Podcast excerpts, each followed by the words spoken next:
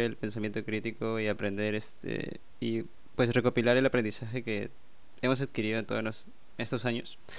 Eh, y bueno, para eso me acompañan este eh, dos personas. Eh, primero, Darío. Hola. Y este. ¿Cómo andamos? Y Niaska. Este. Hola. ¿Qué tal si nos presentamos un poco cada uno para que bueno nos conozcan un poco? y pues, ¿qué venimos a hacer aquí, no? ¿Por qué lo hacemos, no? Realmente. bueno, eh, voy a empezar. Este, eh, me llamo, bueno, no me llamo, pero eh, pueden decirme Mordo. Y tengo 21 años, soy de Perú. he sido autodidacta desde que salí de la escuela y pues he pasado por varios rubros. Uno de ellos ha sido el diseño de videojuegos. Em, y bueno, siempre me ha gustado la divulgación en general y pues por ende me gustaría... ¿cómo, ¿Cómo decirlo? Mm, cuestionarme más cosas y tenerlo recopilado en algún lugar, ¿no? Y qué mejor que hacerlo con otras personas para poder siempre tener otros puntos de vista, ¿no? Eh, bueno, Darío. Eh, bueno, mi nombre es Darío. Eh, me dedico yo a... Pues me dedico a la escritura, ¿no? Y pues últimamente a la producción audiovisual para pues sigamos sobrevivir en este mundo tan cruel, porque de escritor pues no se puede últimamente. Eh, y bueno, también este comparto esta visión de tener un pensamiento crítico hacia muchos temas que hay en el mundo con, con el compañero Mordo, ¿no? Este, no he dicho mi edad porque me da pena, nada más diré que son más de 20, aunque no parezco de mi edad. Luego me dicen, este, pensé que eras más joven y yo les contesto, ah, yo también.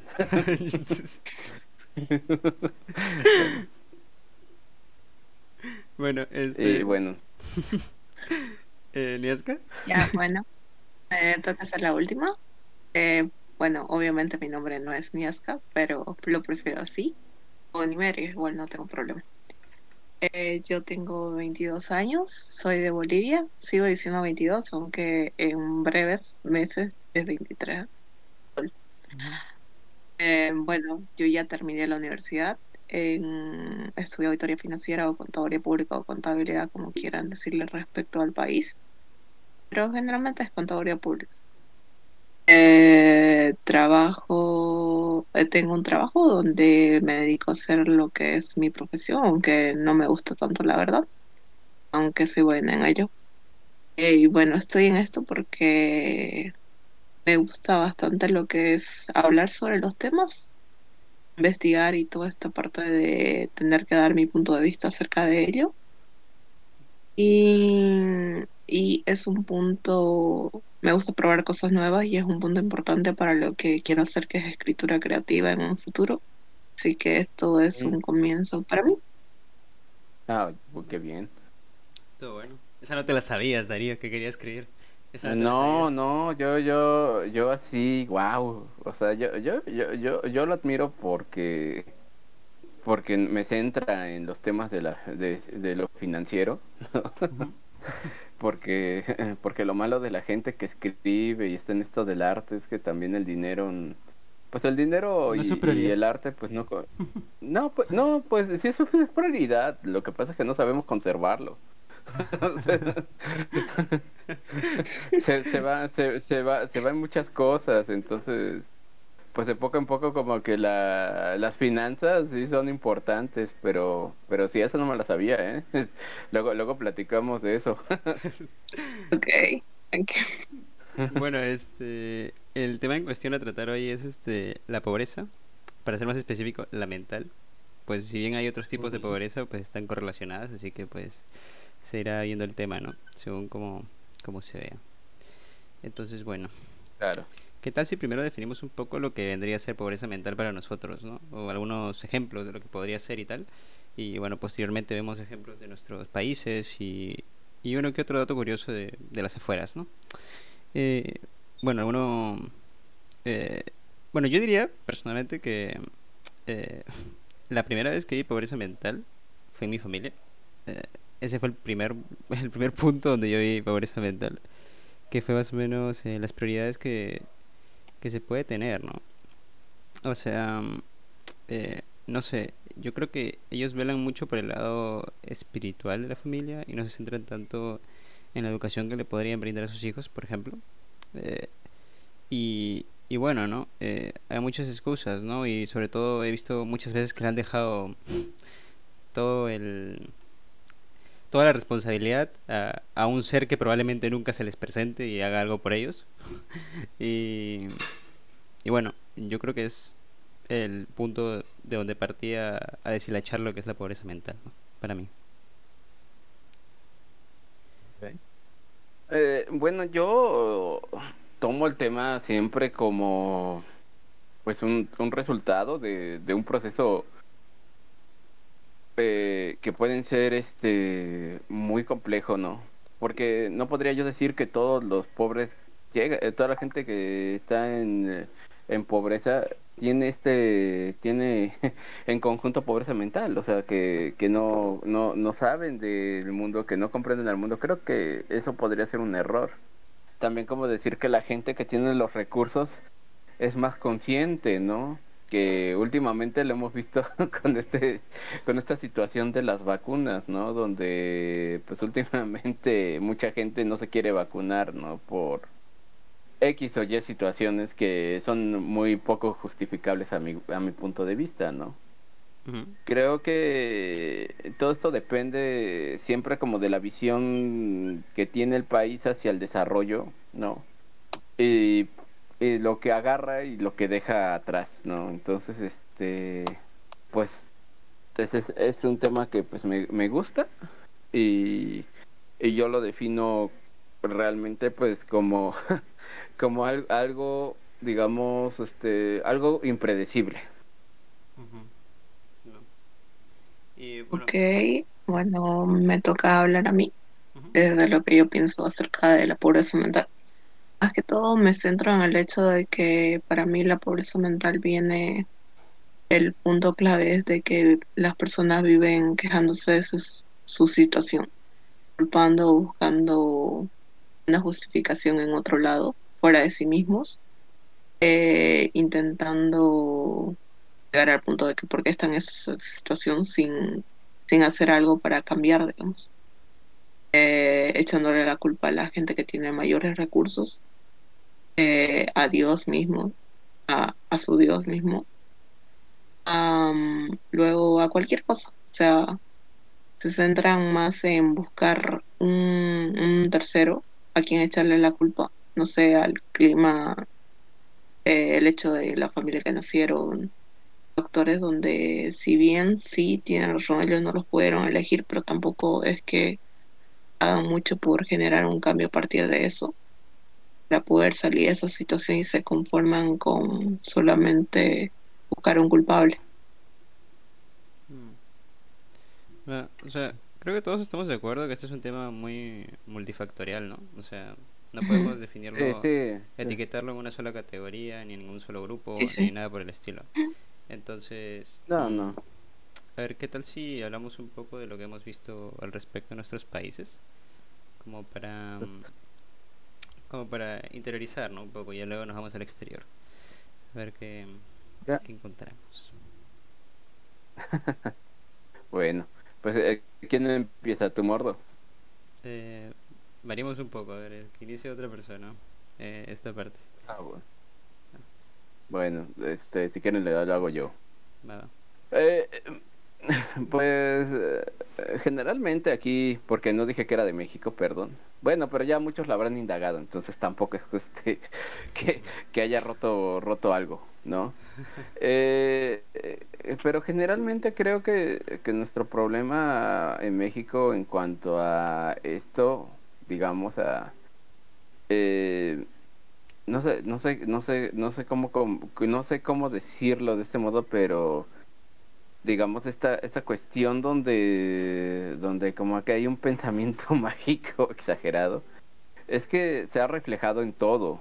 Se ha reflejado tanto en la economía se ha reflejado en las relaciones se ha reflejado hasta en la, hasta en la política no Eh, lo digo, lo digo en este sentido porque este, últimamente, no, bueno, esta semana veía que pues hay pues un grupo de luchadores en la política actualmente que pues están compitiendo por diputadurías, ¿no? Pero la pregunta es cómo, cómo puede una persona que no tiene nombre y que tiene una máscara participar en algo así, ¿no? No sé, no sé, o sea, yo, yo, yo lo veía muy raro. Pues sucede que estos luchadores, la única cosa que les han dejado, les han pedido, pues es tener su nombre, aunque no quitarse la máscara, ¿no? Para que sigan con su proceso electoral, ¿no? Me preguntaba yo, güey, ¿es necesario mantener este tipo de protocolos ridículos, porque son ridículos, de gente con máscara para tener este un puesto público? Creo que ese es un problema muy muy de aquí, ¿sabes? De de no sé, de, de, llegar a lo surreal, ¿no? De identidad cultural, o sea, como que apelar a ello, ¿no? O sea, intentar que las personas Eh, se vean reflejados en sus líderes de alguna forma. Y qué mejor que con algo tan eh, simbólico de tu sí, país, ¿no? sí, sí. Sí, o sea, imagínate al santo con, con la banda presidencial, o sea, eh, es, eh, es, es un poco ridículo, pero puede pasar como van las cosas. Eh, lo que voy es que esto es parte como de este tipo de pensamiento mágico, que se ve reflejado aquí, se ve reflejado hasta en la seguridad, ¿no? Eh, comentaba hace unos días de unas maquinitas que compró el gobierno, no, de millones de pesos para localizar droga. Era una, era una plástico con una antena de televisión, no. Y, y decían que, que funcionaba muy bien y, to- y todos estaban convencidos de que eran lo mejor que podían haber comprado para localizar drogas, ¿no? O sea, una cosa que no tenía Inglaterra a pesar de que se estaba desarrollando allá. y, y, y después de unos después de unas semanas, ¿no? De ver que bueno, que como que la gente no se convencía y que pues como que no estaba cambiando nada, ¿no? Y como que no las usaban, pues des- descubrió la descubrió la prensa que pues era plástico con una antena de televisión vendido en millones, ¿no? O sea, habían evocado un gobierno completo. Pero esto, este es un reflejo, güey. Un reflejo de cómo el pensamiento científico no está, digamos, Presente. en auge eh, en México. Sí, no, o sea, pero cómo el pensamiento mágico sí está en auge en México. Porque, güey, obviamente, obviamente cualquier persona con un poquito de sentido común, y no te estoy, o sea, no te estoy diciendo un científico, o sea, cualquier persona con sentido común podía haber indagado que esa cosa era falsa, ¿no? Pero hubo un momento en que la gente pensó, oye, pues sí funciona. Eh, bueno, o sea, también hay otro caso aquí en México famoso, el del chupacabras. No sé si oyeron de él. No, no.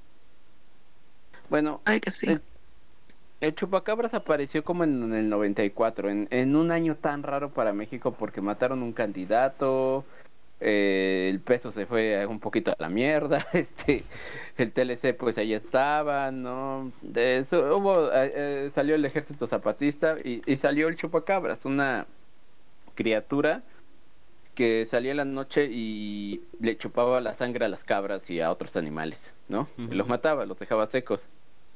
O sea, ¿tú crees que los noticieros del país, o sea, los noticieros internacionales, los noticieros nacionales, noticieros serios y todo, empezaron a hacer reportajes del chupacabras? De cuál era su ruta, cómo atacaba, qué, qué tenía que hacer uno si lo veía. en serio, o sea, eh, de una criatura que, güey, no existía, güey. Porque no existía, o sea, nadie la había visto, pero la gente, pero, pero, hasta- pero, pero los noticieros decían que sí existía el chupacabras, ¿no? O sea, hicieron un especial de eso. Y, y eso se- y ahí, ahí ves reflejado el nivel que hay sobre, sobre qué creer y qué no creer. O sea, ¿por qué no pensar un poco en la lógica de lo, de lo real, ¿no? Bueno, de lo, de lo científico para decir, güey, esa criatura puede existir, sí, no, qué puede ser, ¿no? Pero no, o sea, obviamente este, el chupacabras se hizo, se hizo de una fama increíble aquí en México. y era y era tema serio que es lo peor del caso o sea ni siquiera ni siquiera era como tópico de de ah y en otras noticias sorprendentes no no no era tema principal de los noticieros Encabezado, era el encabezado. ajá sí, sí, ah, junto al Chapo Uy, a ese nivel, bueno. Y- junto, junto, a, su- junto, a- junto a temas importantes se cayó la economía al lado de chupacabras güey Bueno, Guerra en Irak, el chupacabras al lado, güey. O sea, era, era ridículo. A, a lo que voy es que tal vez, no sé si sea en toda Latinoamérica, pero aquí creo que lo que no hemos podido zafarnos y, a- y cuesta mucho trabajo y lo que no hemos podido superar es el pensamiento mágico. Creo que está tan arraigado que mucha gente lo sabe y sabe cómo utilizarlo para sacar provecho. O sea, aquí hay inmensidad de grupos de coaching, inmensidad de terapias holísticas, inmensidad de gente que te alinea chakras, gente que te dice que si declam de, de cursos para que declames y se te cumpla lo tuyo, ¿no? Que cuestan miles de pesos. Eh, Bueno, aquí el Herbalife, este, e- ese ya es un tema este que sí sería bueno luego hab- hablarlo en otro en otro sentido pero hay mucho hay hay muchos este hay muchas formas de engañar aquí al mexicano y lo saben por eso no. ¿Tú consideras que los medios aprovecharon esta noticia, o sea, lo tomaron como algo serio o lo usaron para ganar sencillamente rating? Pues, ¿sabes? O sea, como espectadores y ya. Bu- bueno mira vamos a poner en contexto que el país tenía tenía un levantamiento militar que era el ejército zapatista. Eh, una crisis donde el peso se fue a 3 de 1 a 3 estábamos a 1 a 1 después se fue a 3 este pues obviamente un candidato que había sido ase- asesinado no un candidato que pues parecía que iba a ser el presidente y lo mataron. Eh, yo creo que el chupacabras fue para tapar todo eso, ¿no? Porque, o sea, convenía, ¿no? Pero pues, o sea, era ridículo, o sea, no, no era, no era como, como esta caja china bien manejada que decía, bueno, puede ser, no puede ser, o sea, aquí, o sea, el chupacabra se convirtió en una crisis, ¿no? Era, No salgan era, a las calles. era, ¿no? era- ajá, sí, o sea, o sea, la crisis económica y el chupacabras era, estaban en la misma importancia. No. o sea, por eso, por eso venía lo ridículo del tema, ¿no? Porque, porque lo utilizaron obviamente para tapar hoyos que la gente pues no se fijara pues en qué, en qué tema el estado estaba el país en ese momento. Sobre todo la política, entonces este pues chupacabras, güey. y, y sí, o sea, sí fue un abuso y sí, o sea, periodistas importantes tomaron esa noticia. Hasta ahorita a, a uno de TV Azteca le recuerdan este, qué tan serio, qué tan buen periodista y qué tan serio periodista es cuando le enseñan esa imagen donde está dando la primicia de del chupacabras, ¿no? Pero, pero, pero, pero esa es la parte, esa es una parte ridícula de, de México. O sea, lo, lo tengo que decir, sí es ridícula, sí es ridícula en cierto modo porque pues no, no podemos, no, no, hasta la fecha pues mucha gente lo analiza y dice, güey, pues, ¿cómo pudimos caer en esta, en esto, no? Yo tenía 11 años, güey, y tenía miedo de que la noche saliera chupacabras y me robara. ¿No? Muy aparte de los compatriotas, ¿no? Ajá, sí, muy aparte, sí. Bu- Bueno, había otro, otro, otro, otro tipo de visión en México y, y esto no, no- de lo del robo de niños y todo eso, pues era más un mito que una realidad, ¿no? Ahorita ya, tristemente ya es más realidad, ¿no? Ya cuando te dicen que va a venir el hombre de costal, creo que lo ves más simpático que, que la realidad, la verdad, este. Pero, pero lo que voy es que, es que si, si ha habido abusos de ese tipo. Eh, lo último que desvelaron aquí en México fue un montaje, inclusive de, pues de una, de una ciudadana francesa que la acusaron de haber secuestrado, pues a unos, a una niña, ¿no? Ujú. y me sucede que todo el operativo policíaco y todo pues había sido un montaje televisivo, ¿no? Lo cual ya aclararon y dijeron que sí lo es, pero pues imagínate llegar a esos puntos, ¿no? O sea, de manipulación, ¿no? Claro. Es, es la, la parte donde también no, no tenemos un poco de sentido crítico porque pues no lo hemos desarrollado Mm, y porque también en teoría pues no es como en Perú que una televisora le echa caca a la otra y se van peleando y hasta por sus candidatos y hay como si- diferentes opiniones, ¿no? ujú. acá la tele pública pues este jala hacia el mismo lado entonces es difícil para alguien que no tenga internet o tenga libros a la mano o tenga un periódico no sé o sea que no que no tenga otro medio más que la televisión hacerse una opinión más este sólida no sobre los temas aunque sea el chupacabras no Claro. razón por razón por la que nos lo, nos lo daban en bandejas de plata Bueno. Mm, eh, no sé. eh, México ha tenido muchos representantes políticos también que pues dejan mucho que desear, ¿no? en estos últimos años. O sea, no. no o sea yo creo que en todos Sí, sí, sí, sí. Eh, eh, Pasaremos a eso, eh, pasaremos yo a eso. creo- Pasaremos a eso, créeme. Luego, no. Sí, Pero bueno, sí. este. Eh, cu- cuéntanos un poco sobre, sobre Bolivia, a ver qué, qué ejemplos de pobreza mental has encontrado en tu país. Eh, creo y voy a seguir con este hecho de que culpar a alguien más por las cosas que suceden. Ejemplo, eh, bueno, yo usualmente en la mañana voy a, a correr con mis perros al parque que hay cerca de mi casa. Eh, ahí hay demasiada basura. ¿Y de dónde viene la basura? ¿Cómo se genera la basura? Eh, de las personas que caminan por ahí. Tendría sentido, aunque no mucho, porque la verdad eh, yo soy de las personas que piensa que uno no debe dejar la basura en la calle. Preferible guardarla, no sé, en tu bolsillo y llevarla a tu casa y botarla ahí, de no existir un basurero. Pero en el parque sí existen basureros para botar. Están ahí, son como unos 10, pero aún así no se usan. A lo que me voy es que la gente usualmente se queja no solamente en el parque, en, en la calle en general, de la basura existente y pide que el gobierno debería encargarse mejor de la basura, que deberían contratar a más personas, que deberían eh, eh, más días pasar a limpiar las personas, porque hay personas que se dedican a eso, a alzar la basura de la calle, pagadas por el municipio. Eh, se quejan de eso, pero en realidad no ven que son ellas mismas las que botan la basura en la calle, digo. Te quejas de algo que tú mismo, de que la persona no, digamos, pero que su hijo o alguien de su familia ha contribuido es- a generar esa basura en la calle. Eh, es como el meme de Spider-Man, ¿no? De que ¿quién está tirando tanta basura? de que Sí, se sí. señalan todos. Sí, sí, sí.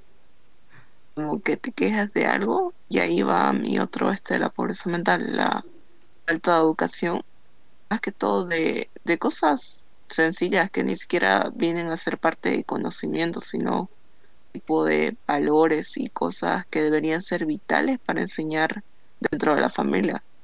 Eh, tomo el ejemplo de que a mí sí me enseñaron desde niña a quedarme con mi basura, digamos, en el hecho de que si no hubiera un basurero, guardar en mi bolsillo lo donde sea y llegar a mi casa y botar. ujú. Eh, pero eso fue algo que me enseñaron en mi familia y creo que, que debería enseñarse en todos como algo básico. Igual como Claro. los modales y cosas sencillas, sí generan un cambio que alguien te salude, que te desee un buen día, eh, que te diga por favor y gracias. Son pequeñas cosas que creo que como educación no estoy hablando del conocimiento como tal de que te enseña algo más, sino que modales y cosas básicas dentro de la familia generarían un, un gran cambio. Y son cosas que usualmente te viene el comentario de que como cuando vas a comer a un lugar, siempre ves cómo tratan a las personas que, bueno, al menos en mi país, veo cómo tratan a los meseros y todo esto. Es como que sí, ellos es su trabajo hacer eso, pero podrías decirle mínimamente favor o gracias cuando te traen las cosas. Si bien están prestando un servicio y les pagan por eso, eh, tú también como consumidor estás muchas veces del otro lado eh, prestando un servicio y dudo que te gustaría que te traten de la forma como estás tratando a los meseros, digamos, en este caso.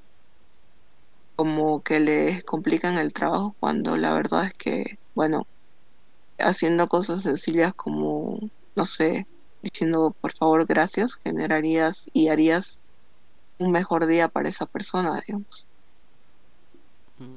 No, una pregunta. Eh, es un poco raro, pero por decir estas situaciones de decir por favor y gracias, generalmente no se da mucho en Bolivia, ¿o sí? ¿O es así como raro? Mm, no diría que de Bolivia, yo en general, eh, por lo que hablo con distintas personas, noto que no se usa mucho, digamos, que es como que, no sé, como que se ha perdido, no, no diría que sea algo de Bolivia mismo, pero sí lo he notado bastante, digamos. Que se da como sobreentendido, digamos. Bueno, aquí sí somos muy muy de gracia, sí. Mm. Pásele, ¿y cómo está? ah, o sea, sí. O sea, aquí sí, a, a veces este es un poco difícil este negarse cuando te invitan a comer algo, ¿no? que tienen miedo como de, de dañar a la persona, ¿no? Entonces, sí, sí. Pues, tienes que aceptarlo. este, pero sí se entiende un poco un poco ese contexto. A lo, a lo mejor y te estás refiriendo en su mayoría en cuanto a la experiencia que tienes con gente de otros países es a, a Discord específicamente, ¿no? Entonces... No. Mm. No, no, solo Discord. Facebook, Twitter, eh, Instagram. La tienda de Telegram. sí, pero a eso me voy, o sea, noto bastante este, este hecho de querer o sea, solamente porque el mesero o lo que sea están trayendo algo, hacerle el trabajo más difícil todavía. Eh, ah, yo soy muy de acomodar cuando voy a un lugar a comer, acomodar mis cositas, dejar todo, la servilleta, todo en el platito, el vaso y todo, como para que haya mucho trabajo para ellos, digamos, y tratar de no ensuciar la mesa, no sé. Ah, es algo raro, pero... No, creo, creo que está bien, creo que es consciente porque, bueno, yo trabajé de mesero mucho, hace mucho tiempo, ¿no? Porque, pues al final de eso, al final de cuentas tienes que encontrar de dónde sacarle, ¿no? Sí. Y, y pues la verdad, este, creo que cuando estás en el lugar del otro, entiendes el por qué no está bien hacerle la vida difícil al trabajador. Digo, porque, ¿para qué, güey? ¿No? ¿Cuál es la razón de ser, y digo con todo el respeto del mundo, un, idiota que le quiere tirar la basura y que lo quiere y le quiere manchar la mesa y todo? Creo que eso está mal, o sea, creo creo que sí y que de todos modos siempre va a haber como esta cuestión de accidentes y todo esto que bueno, está bien, pero así como hacerle la vida la, la vida este imposible al otro solamente porque piensas que ese es su trabajo, creo que creo que ese sí no está no está bien, ¿no? Creo que eso sí es un poco un poco este de de ser mala persona, la verdad. Sí, sí. Hmm. Igual y no sé. Hmm. Yo, yo creo que culturalmente hay, países que por sí son, son más educados. O sea, yo me di cuenta mucho, eh, bueno, comparándolo con mi país, cuando escuché, a, cuando conocí a muchos colombianos, eh, que no sé, eh, con el sencillo hecho de, de decir usted o... O sea, no sé, creo que no es una cuestión de, de realmente educación lo que ellos tienen, sino es cultural. O sea, pero no sé, me, me sentía como muy cómodo cuando me hablaban. No, no sé por qué, pero... Ah, de hoy es de usted, ¿no? Sí, sí, es como que te sientes como... Algo como que... no sé, es como... Te, como te tratan bonito, ¿no? Te sientes bonito. Como cuando Niasca viene y te pregunta, ¿no? Hola, ¿cómo estás y tal? Te sientes como... Eh, Ah, buenos días. sí, claro. Te sientes como... El otro día se lo estaba diciendo, ¿no? Que pues, que sí, es súper lindo. Se siente súper lindo cuando alguien te trata de esa forma. Y pues, realmente deberían hacerlo, ¿no? Deberían- Debería hacerse, o sea, no, no debería sentirte, debería ser algo normal. Sí, sí. O sea, que alguien te escribiera y te dijera, ah, sí, espero que tengas un buen día, no sé qué, cuídate, sin esperar nada a cambio, porque generalmente yo es lo que hago, escribirles mínimamente eso. Bueno, puede que no hablemos mucho, pero por lo menos ya me acordé, escribí y bueno, eso. No. Claro. Hmm, Claro, es que aparte creo que es feo cuando tienes un, un ¿cómo se llama? Un, un amigo o algo y de pronto te das cuenta que, que durante meses no le has hablado, ¿no? Y cuando te quieres conectar, ¿no? Terminas este... terminas dándote cuenta que tal vez ya no es tu amigo, ¿no? O que ya ni siquiera están porque pues ya perdieron como cierto contacto, no sé. O sea, a veces esas cosas pasas, pasan aunque no quieras, pero pero generalmente pues sí nos desconectamos mucho de nuestros amigos, ¿no? De nuestros compañeros. Sí. Bueno, yo, yo, me considero un amigo como... sea, no lo saquen de contexto, un amigo pasivo. Que pues, o sea, realmente no... O sea, no, no le escribo a las personas, ¿sabes? En plan como que hola todos los días algo así, ¿no? Por más que pues tenga contacto frecuente, ¿no? Pero... Sí, claro, claro. Pero que igual, o sea, mantengo, o sea, si alguien me escribe, pues yo estoy ahí para esa persona, ¿sabes? No es como que... eh, no sé, siento que hay muchos que tienen esa idea de que la amistad es como un, un hola todos los días, ¿no? Un, un buenas noches todos los días, no sé. No, incluso en las relaciones, o sea, no lo tengo tan claro, pero pues al menos yo lo manejo de esa forma, ¿no? Pero bueno, eh, para, para pasar a un, un caso muy específico de Perú, acá hay algo que le llamamos el el, el achoramiento. ¿vale? Que es como que sí, sí, que viene la palabra choro, que es ladrón, ¿no? Entonces, aquí uno tiene mucho orgullo de que en su barrio maten, de que en su barrio asalten, y lo, lo dicen con orgullo, ¿ok? O sea, pero con un orgullo así como que, uff, yo vengo del barrio más rojo, o sea, de la zona más roja del país, ¿sabes? O sea, y lo he visto tantas veces desde pequeño, o sea, yo siempre he sido esas personas que no he encajado en ningún grupo y es por- creo que es por esto específicamente, porque siempre he visto este tipo de conductas en, en mis compañeros. Es como que, y, y supongo que en México pasará mucho, ¿no? Con esto del narcotráfico y tal, no lo tengo muy claro, pero... Pero, no sé, es, es muy... Pues, pues es este, pues es normal, o sea, cada Sí. rato te encuentras con güeyes que dicen, no, yo vivo en- aquí en Sonora donde hubo balazos, y dices, güey, o sea, no está, no está, o sea, no está mal que, no está, no está mal pensar que pues vives en un lugar peligroso, pero no está bien pensar que está bien, o sea, no- claro. o sea, no, no, no puedes hacer nada cuando vives en un lugar así, te puedes mudar y puede suceder, pero pero así enorgullecerte de que todos los días tu vida corre peligro, como que se me hace ilógico. Claro. pero bueno. O sea, yo entiendo que pues te lleves bien con todo el barrio para evitar problemas, ¿no? O sea, eso pasa mucho, ¿no? Que pues si vives en un Ah, barrio peligroso, te sea, conoces a todos los delincuentes y ya no te asaltan, ¿no? Pero otra cosa Sí, sí. ya es decir, tener una bandera en el pecho que dice, pues, tengo el país, el, el barrio más peligroso de todos, ¿no? Y no sé, me Sí, sí. un ejemplo muy peculiar de aquí porque pues al menos donde yo he vivido todo este tiempo eh, ha sido así, ¿no? Eh, al menos toda mi generación fue así. Y Sí, sí, es- vivían intimidando con ese tipo de, de pensamiento, ¿no? Eh, pero bueno, Ah, eh, no sé si en Bolivia pasará algo similar. Eh, no tengo, no tengo idea. yo creo ¿Ni- que sí. ¿Ni Aska? Creo, creo que no. La gente más bien trata de, de ocultar esas cosas, ¿sabes? ¿Sí? Diciendo, Sí. bueno, hay barrios específicos donde usualmente suenan en las noticias, no sé, Juan, Plan 3000, cosas así.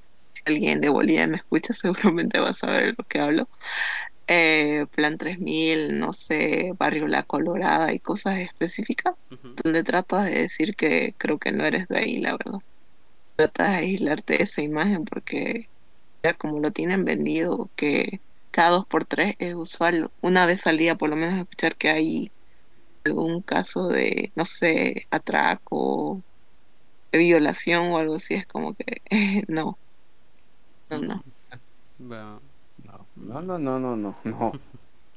Este, aquí en México siempre hay noticias, pero ¿qué crees que como que ya antes sí era como muy de, o sea, bueno, es que hay como dos tipos de noticias, ¿no? Las noticias pues del país, las noticias internacionales y la nota roja, güey, ¿no?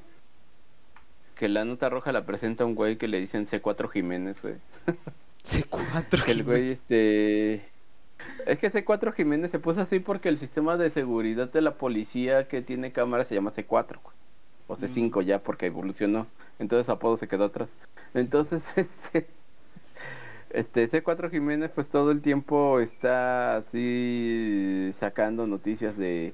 Ah, hoy agarré, mataron a tal, no sé qué, no sé cuánta, estuvimos aquí, no sé qué, no sé qué, aquí estamos y vimos las cámaras del C5 y dices, ¿no? Es un Mm. güey que, que se dedica mucho a hacer esas notas policíacas, ¿no? Y creo que, que ahí es donde uno ve, pues, los barrios que sí están medio, bueno, no medio peligrosos, o sea, peligrosos, ¿no? Pero, pero no sé, o sea, yo creo que este orgullo del barrio, por decir, es muy curioso aquí en México, porque mientras uno sí te dicen, ah, yo vengo de, de tal lugar donde asaltan, roban y están los más peligrosos de los peligrosos, ¿no? por decir aquí donde yo vivo, pues la gente está muy orgullosa de que pues está viendo como mucho desarrollo y hay mucha gente creativa, ¿no? Y de que tenemos una universidad y que ya está como creciendo, ¿no? Cuando antes sí era también ese barrio peligroso de hace años, ¿no? Ese barrio que pues no podías pasar porque te, te tumbaban todo, como decimos, ¿no? Aquí en México. ¿no? Que es Iztapalapa. Pero no sé, o sea, yo creo que que esa es la otra visión del orgullo del barrio, ¿no? De, de ver que está creciendo y que las cosas están mejorando, de que puede haber mucho más desarrollo, que puede, que está saliendo gente muy importante de, de ahí, ¿no? Y creo que eso, eso creo que a eso va positivo, ¿no?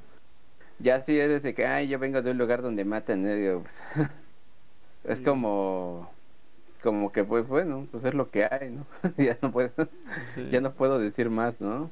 Es, es muy complicado el tema en ese sentido. La verdad, yo también vengo de un barrio muy peligroso, pero no, no me gusta mucho hablar de, de qué tan peligroso es. No, no creo que sea un tema agradable, ¿sabes? Claro, no es el típico mm, tema que to- tocarías en la cena familiar, ¿no? Bueno, en la cena familiar no, porque pues viven ahí Lo mis saben también, ¿no? A menos que no vivan ahí. Ajá. Pero bueno. Yo sé, sí, no, o sea, no, no lo tocaría mucho en una plática de trabajo, ¿no? O así, mm, O sea, mm, ¿qué, inte- qué interesante tiene que, me- que, que no me hayan matado? o sea, ese sería el tema, ¿no? no. Mm, Bueno, este, a ver si, si avanzamos con los, con los temas del exterior, ¿no? A ver si, a ver qué encontramos en los países que nos pintan tan bonito, ¿no? Eh, bueno, no necesariamente los que nos pintan bonito, ¿no? Sino pues alguno que no sea de los, de los nuestros. Em, Sí, sí, sí. Bueno, eh, a lo mejor y, y me gustaría hablar mucho de, de este país que pues para todos es genial, eh, que es Estados Unidos. Eh, y bueno, eh, he estado viendo que normalmente eh, es muy común que pues no sé, una, una enfermera o no sé, un informático eh, esté viviendo en su auto. Es muy común. Es muy común sobre todo en las que en, estados como California o, o Los Ángeles y pues que y Los Ángeles es un lugar muy particular porque pues es el es el lugar de los homeless de los de los de los sin hogar o sea normalmente pues tú ves que esa ciudad está plagada de gente sin hogar y pues hay eh, bueno los estacionamientos de este estilo que están hechos para esto incluso han sido apoyados por, eh, por han tenido ayuda social y les han armado un comedor por ejemplo o, o un baño y en, cuanto a salud porque pues que es lo que yo creo que todo el mundo conoce que es lo más complicado en Estados Unidos eh, lo manejan de la siguiente forma. Hay como que anualmente anualmente eh, como que una cantidad de médicos se ofrece de voluntarios y hacen un, un chequeo médico a, a todas las personas, gratuitamente, a los que vayan. Y, y está muy bueno, y de hecho vi que en, en este en un gimnasio escolar de allá, eh, que pues ya saben cómo son, no son enormes y toda la cosa, ¿no? Y se, se reúnen 200 dentistas a, a hacer este todo tipo de tratamientos, ¿no? A, a diferentes pacientes, ¿no? Que quitan muelas o te, te ponen prótesis y tal, y gratis. Y me quedé impactado porque siempre me habían asustado con lo difícil que es este la salud allá, ¿no? Manejarla, ¿no? Y bueno, eh, creo que en comparación a nuestros países no se lleva de esta forma, pero pues, porque bueno, Estados Unidos es el país como donde todo cuesta, ¿no? Y Es me, el- es- y, y no sé, el, el hecho de que una enfermera y un informático tengan que vivir en la calle, o sea, teniendo una profesión y todo, ¿sabes? Como que eh, me deja un poco impactado porque pues aquí es como que lo, lo que te asegura un poco siquiera, ¿no? O sea, ya te asegura algo. Te asegura que vas a tener un trabajo mínimamente decente, no vas a poder vivir tranquilo. Pero allá parece ser que no es suficiente.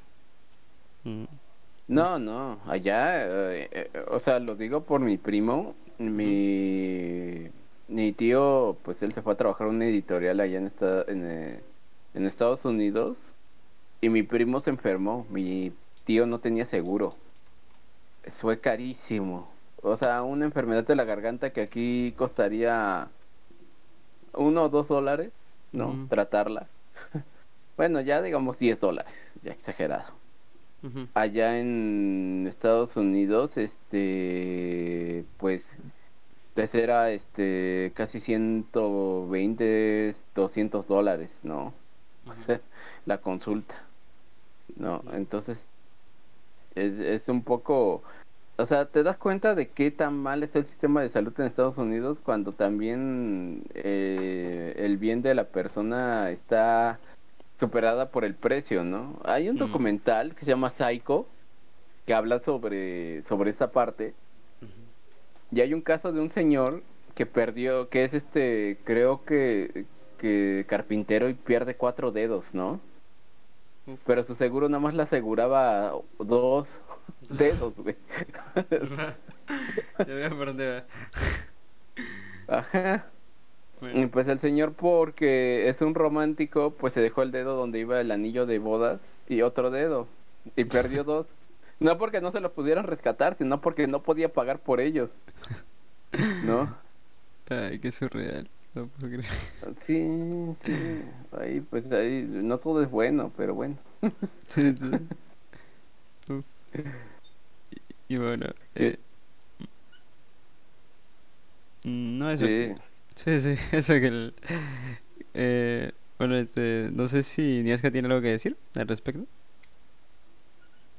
Ver algo negativo, yo me voy por Suiza, que es uno de los países que siempre lidera junto con Noruega, eh, Irlanda y otros países como el, el puntaje de países con mejor INDH, que es el índice de desarrollo humano. Es este determinante donde te mide el nivel de educación, tipo de vida, eh, medicina y todo de un país. Y de lo que rescato de Suiza, que bueno, tiene algo negativo como es el, el servicio militar obligatorio. Eso creo que sería Claro. lo que menos me gusta de Suiza. Eh, y lo que más me gusta sería esto de que está gobernada por un jefe de Estado. Eh, mejor dicho, lo siento, no está gobernada por un jefe de Estado, en cambio tiene un consejo ejecutivo de siete miembros que sirven como cabeza colectiva. Y un presidente así de nombre es elegido en mandatos de un año. O sea, entre ellos se, reparten esto. Es considerado como primus, primus inter, inter pares o primero entre iguales y no decide ni tiene el poder para decidir nada eh, él solo, digamos. Tiene que siempre llevar este consejo entre los siete para poder decidir tomar ciertas medidas respecto al país. A mí, a mí me causa un poco de curiosidad Suiza. Me comentaba un amigo que son es un país que se opone a la corrupción, pero pero se ha llevado la mayor, o sea, guarda las ganancias de, bueno, el dinero de, de, de los más corruptos del, del mundo, ¿no? Claro, es un paraíso fiscal, que, pero es un paraíso fiscal que funciona, a diferencia de Andorra. bueno. Ya no es paraíso Andorra. fiscal, por si acaso. Sí, no, o sea, desde que la gente se dio cuenta que que funcion que, que existía Andorra ya fue un problema, ¿no? Sí, o sea, su problema, eh, su mayor problema es que ellos no tienen industria como tal. Finlandia, eh, el Principado Liechtenstein, que, que si bien, eh, bueno, Finlandia no, el Principado Liechtenstein tiene su propia industria, tiene invertido su dinero fuera de lo que es este manejar tasas bajas de impuestos, secreto bancario y todo esto. Tiene algo de lo que puede solventarse, lo que no tiene Andorra. Sí. Ah, ok. Yo, yo la verdad tengo en objetivo siempre un poco a Francia. y, bueno, Francia no, no por las políticas agresivas que tienen hacia, hacia externos, ¿no? Hacia gente que entra de forma ilegal al país, ¿no? Porque, porque ya de por sí ya, sabe- ya muchos ya sabemos que agresivos son con, Sí, con- con toda la gente que pues obviamente es inmigrante. Eh, y no por lo por lo antivacunas que puedan ser, porque en serio, en serio hay un movimiento antivacunas tan fuerte en Francia que, que es increíble pensar que, que ese es el tipo de, ¿cómo se llama?, de país que, que, que todo el tiempo ha estado promocionando la cultura y que lo, no lo han puesto tal, ¿no?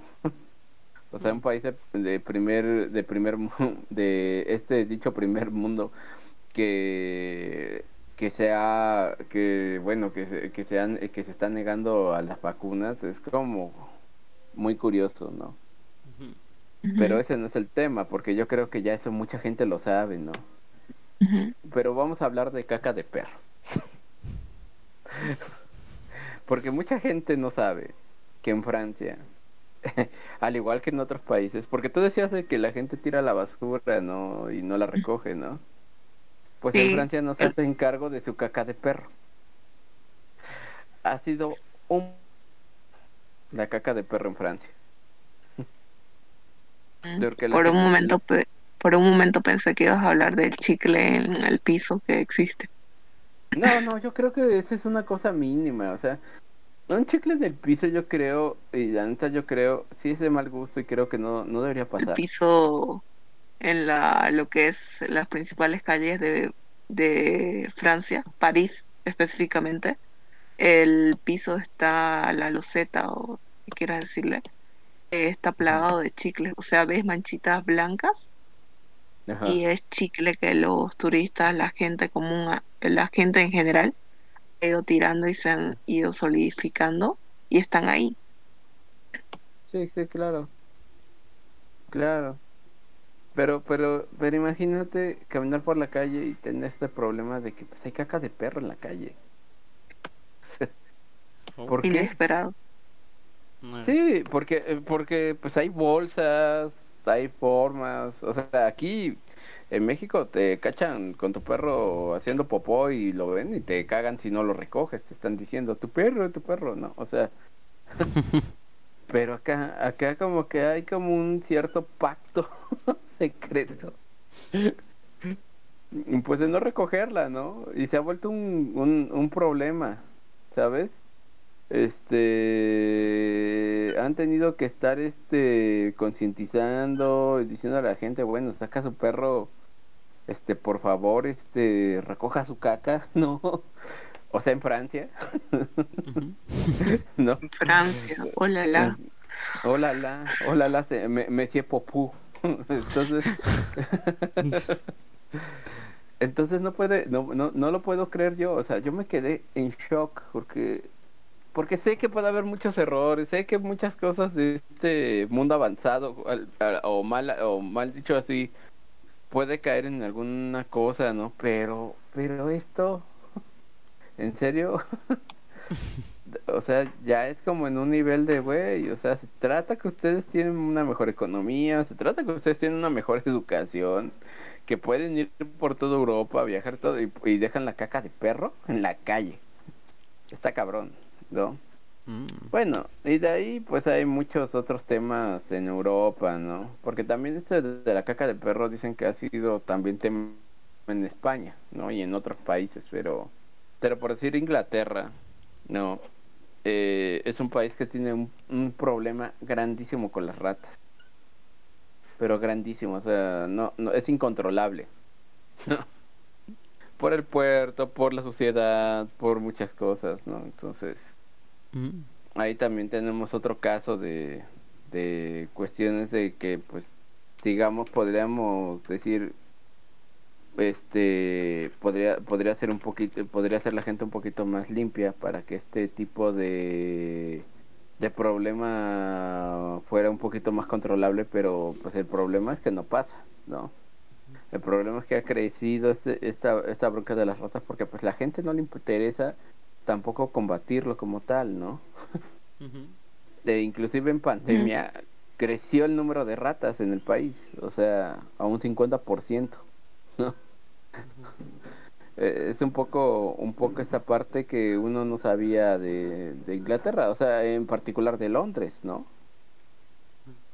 Por eso como que dice, como que dicen, bueno, es que el pa- los países que pensamos que son que son este pues este tipo de este tipo de primer nivel pues no tienen problemas del mismo país que nosotros pensamos que es el no o igual ni siquiera nosotros lo tenemos no lo cual este a mí me a mí me intriga demasiado. Hmm. Qué curioso que estos países de primer mundo tengan como que hábitos, malos hábitos, ¿no? O sea, e- es lo que los caracteriza, ¿no? Porque realmente en cuanto a lo que a otros se refiere, no sé qué tan qué tan bizarro sean, como con esto, como que tienen un problema con la caca y un problema con las ratas, o sea, son cosas muy muy específicas, ¿no? Pero sí Hmm.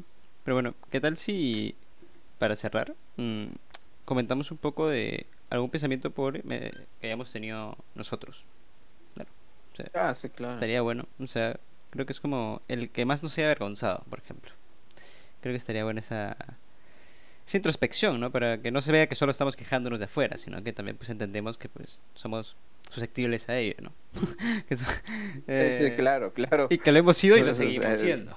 Pero bueno, probablemente. Sí, no, pues, somos, somos latinoamericanos, o sea, aunque, aunque, aunque queramos, aunque queramos cambiar muchos aspectos, ahí va a seguir todo, ¿no?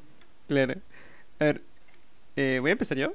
Eh, creo que el que mayor me ha perseguido de toda mi vida es la, la arrogancia.